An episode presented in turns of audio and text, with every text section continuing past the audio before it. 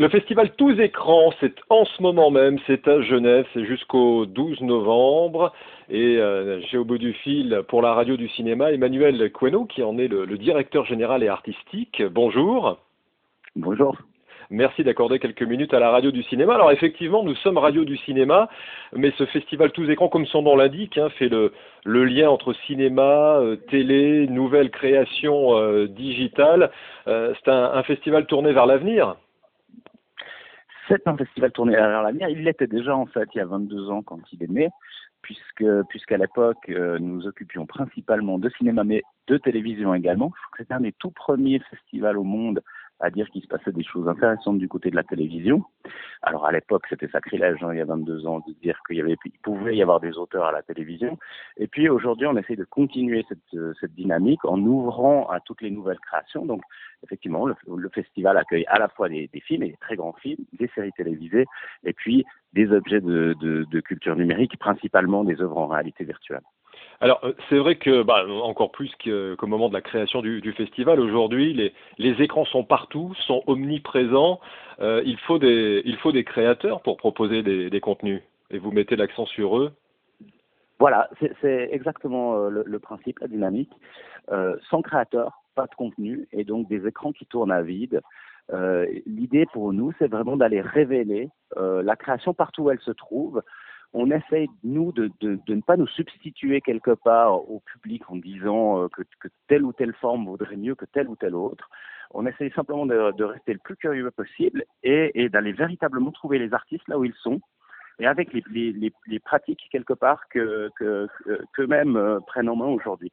Donc c'est assez compliqué évidemment au niveau de la programmation parce qu'on doit rester vigilant on doit, on doit traquer les nouvelles formes, on doit traquer les nouveaux auteurs, euh, qui, contrairement au cinéma par exemple, n'ont pas encore des canaux de diffusion qui sont vraiment structurés. Mais par contre, c'est très payant à l'arrivée parce qu'on a vraiment euh, l'impression de, de, faire un festival contemporain qui s'adresse au public d'aujourd'hui. Euh, et l'humain dans tout ça, on a envie de dire, parce que vous mettez l'accent sur le fait qu'on quelque part on ne perde pas le contrôle sur tout ça. Oui, c'est même essentiel.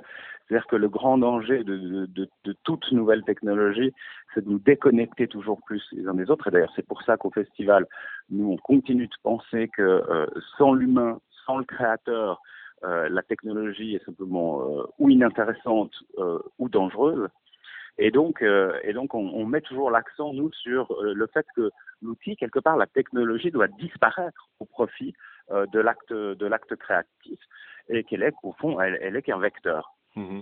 C'est la raison pour laquelle on peut aussi bien croiser dans votre festival une expédition euh, virtuelle sur Mars en, en 2030 et, et, des films érotiques euh, de, de, la fin du XXe siècle? Ouais, exactement, des films érotiques en 3D, des, des, des soft porn de 1967. On a, on, a, on a pensé cette année à faire une grande rétrospective assez ambitieuse euh, sur la 3D parce que justement, il nous semblait que c'était euh, une, une, une, une, forme, la 3D, un format qui annonçait la réalité virtuelle. C'était le format immersif par définition euh, jusqu'à la création de, de, la réalité virtuelle. Donc ça nous intéressait d'aller interroger ce champ-là. Et effectivement, euh, ben, ça nous amène à une visite sur Mars euh, en 3D, mais on, programme aussi euh, des films de Konchalovsky. Euh, hier, nous avions Christian Mungiu euh, au festival pour la première Suisse de, baccalauréat. On était très très contents de l'avoir avec nous. Et, je, pense que le festival trouve aussi sa cohérence dans le mélange des auteurs.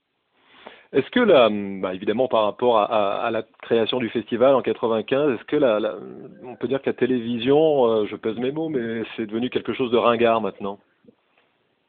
Non, c'est, c'est, alors je, je dirais pas ça parce que la série connaît vraiment un âge d'or et un âge d'or européen aussi, c'est ce qu'on essaye de montrer.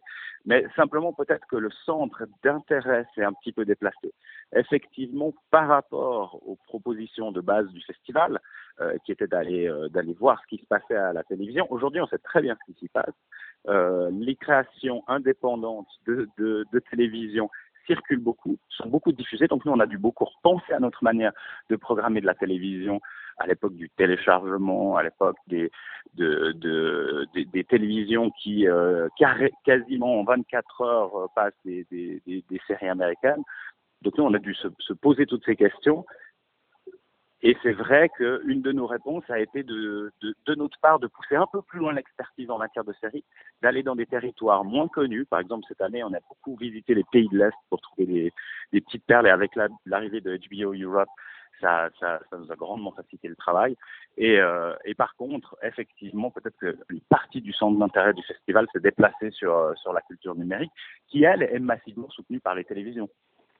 Et le cinéma, euh, avec tous ces, modes d'expression euh, digitale euh, qui évoluent à vitesse grand V, euh, le, cinéma va, devoir s'adapter, va, devoir quelque part utiliser, bien sûr, il le fait déjà, toutes ces technologies de ré réalité virtuelle, par exemple alors je ne suis pas sûr. Moi, ce, dont j'ai l'impression, c'est que la réalité virtuelle devient un genre en soi, comme le cinéma ou comme la télévision crée des, des, des genres en eux-mêmes et qu'au fond, elle va permettre à des cinéastes de s'adresser autrement et de proposer d'autres expériences euh, ou d'autres visions à, des publics. Euh, mais je ne pense pas que le cinéma lui-même va se modifier. Euh, au contraire, j'ai l'impression qu'il va plutôt se stabiliser. Il existera toujours une forme film qui passera en salle, et Dieu merci, parce que je pense que c'est une des plus belles expériences audiovisuelles que l'on puisse faire. Ça reste l'expérience de la salle.